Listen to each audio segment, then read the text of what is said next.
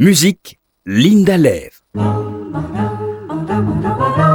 Je rebondis aujourd'hui sur une œuvre qui est à l'affiche actuellement à Paris. Le Fantôme de l'Opéra est une comédie musicale du producteur-compositeur Andrew Lloyd Webber, qui a également fait Cats ou Evita, basée sur un roman de Gaston Leroux de 1910. Extrêmement populaire et grandiose, elle a été reprise près de 130 fois au cinéma et à la télévision et reste encore à l'affiche depuis sa création en 1986 au Her Majesty's Theatre de Londres et détient le record de vente d'albums pour une comédie musicale.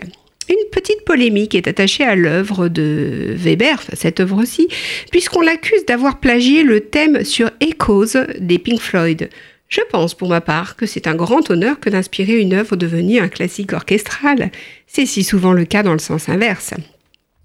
L'histoire. Au XIXe siècle, dans les fastes du Palais Garnier, l'Opéra de Paris, Christine, soprano vedette, est au sommet de sa gloire. Son succès est dû à sa voix d'or et au mystérieux conseil qu'elle reçoit d'un ange, un fantôme qui vit dans les souterrains du bâtiment. L'homme, un génie musical défiguré, qui vit reclus et hante l'opéra, aime la jeune fille d'un amour absolu et exclusif. Lorsque Raoul entre dans la vie de Christine, le fantôme ne le supporte pas.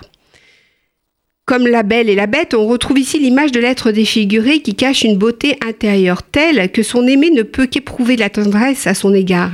L'aspect monstrueux du fantôme est donc compensé par la musique qui est en lui. C'est un être double. Il est tantôt le fantôme de l'opéra, tantôt l'ange de la musique. Il fait partie de la tradition de ces monstres attachants et légendaires. Si vous avez un jour le plaisir d'assister à l'une des représentations, assurez-vous tout de même que le grand lustre au-dessus du public est toujours bien accroché.